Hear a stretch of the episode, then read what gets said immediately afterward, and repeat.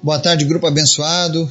Hoje é dia 20 de agosto de 2022 e hoje nós vamos estudar o último princípio da nossa série de estudos sobre a oração pela cura divina. Hoje nós vamos estudar o princípio número 7, colocando a fé em ação. Mas antes da gente começar a falar sobre o nosso estudo, Quero agradecer a você que participou da nossa live, onde nós falamos sobre a nossa cruzada evangelística, a nossa viagem missionária. Né? Vai ficar gravado lá no YouTube, no Facebook, para quem quiser assistir depois. Né? Tivemos alguns probleminhas técnicos né, com a internet, mas tudo bem.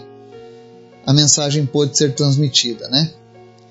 E lembrando aos irmãos que estejam orando pela minha volta para minha cidade amanhã, com fé em Jesus, eu estarei voltando para o aconchego do lar com os meus filhos. Né?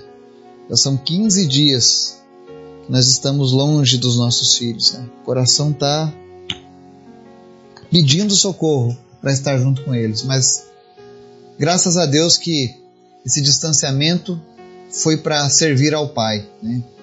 foi para servir ao Senhor. E eles entendem então, eu dou glórias a Deus pela vida dos meus filhos, pela compreensão que eles possuem. Né? Mas estejam orando para eles, para que eles possam se sentir acolhidos distante de nós. Amém? Orem também pelo povo do Amazonas, por aqueles que se converteram, para que eles firmem os seus passos com Jesus. Né? Ore pelas crianças da nossa nação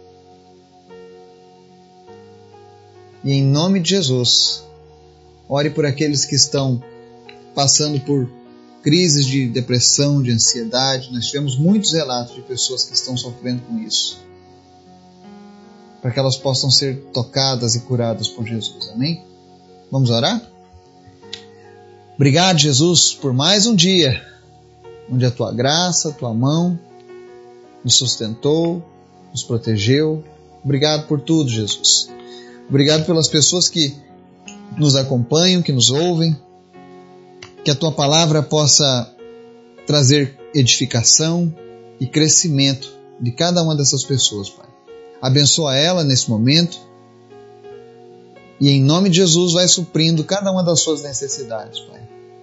Nós te apresentamos os enfermos, que enfermidades agora saiam e pessoas sejam curadas. Em nome de Jesus. Oramos também, meu Pai, para que o Senhor venha falar conosco. Te convidamos, Espírito Santo, venha e fale ao nosso coração aquilo que nós precisamos ouvir. Nos ensina a colocar a nossa fé em ação, Pai. Nos dê ousadia e coragem para orar pelos enfermos, Pai. É o que nós te pedimos em nome de Jesus. Amém. Atos 14, verso 8 a 10 diz assim: e estava assentado em Listra certo varão, leso dos pés, coxo desde o seu nascimento, o qual nunca tinha andado. Este ouviu falar Paulo, que fixando nele os olhos e vendo que tinha fé para ser curado, disse em voz alta: Levanta-te direito sobre teus pés. E ele saltou e andou. Esse texto nos mostra que grande parte das pessoas que foram curadas no Novo Testamento e nos nossos dias, elas receberam a cura no momento em que colocaram a fé em ação, isso é, quando pela fé passaram a fazer o que não podiam fazer antes.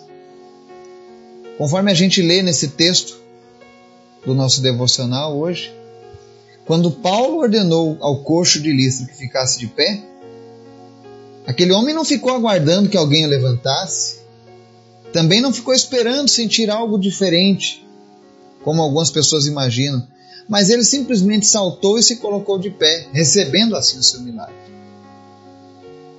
Isso é muito importante, porque a fé é justamente trazer à existência algo que não existe. Não fique esperando, às vezes, um sentimento diferente ou algo, apenas coloque em ação a sua fé. Aquele homem ouviu a palavra, e ouvia atentamente as palavras de Paulo. E quando Paulo olha para ele, viu: esse homem tem fé para ser curado. Nas campanhas evangelísticas Eu sempre vejo as pessoas receberem essa oportunidade de colocar a fé em ação, dizendo no final da oração: pela fé em Jesus Cristo, faça agora o que não podia fazer antes. E geralmente, quando as pessoas falam isso durante as ações de evangelismo, milhares de pessoas recebem grandes milagres de Deus, justamente porque eles dão ouvidos e colocam a fé em ação. Sempre que você que está nos ouvindo for orar por alguém por cura, encoraje a pessoa que recebeu a oração a colocar a sua fé em ação, fazendo o que ela não podia fazer antes. Lembrando que nós precisamos agir sempre com moderação, amor e compaixão. Nunca force a situação e respeite o nível de fé de cada pessoa, mantendo sempre um grande respeito pela pessoa que está recebendo a oração, tá? E a melhor maneira da gente colocar esse aprendizado em prática é, quando concluir a sua oração por cura, dê à pessoa que está recebendo a oração a oportunidade de colocar a fé em ação, dizendo: Agora faça o que você não conseguia fazer.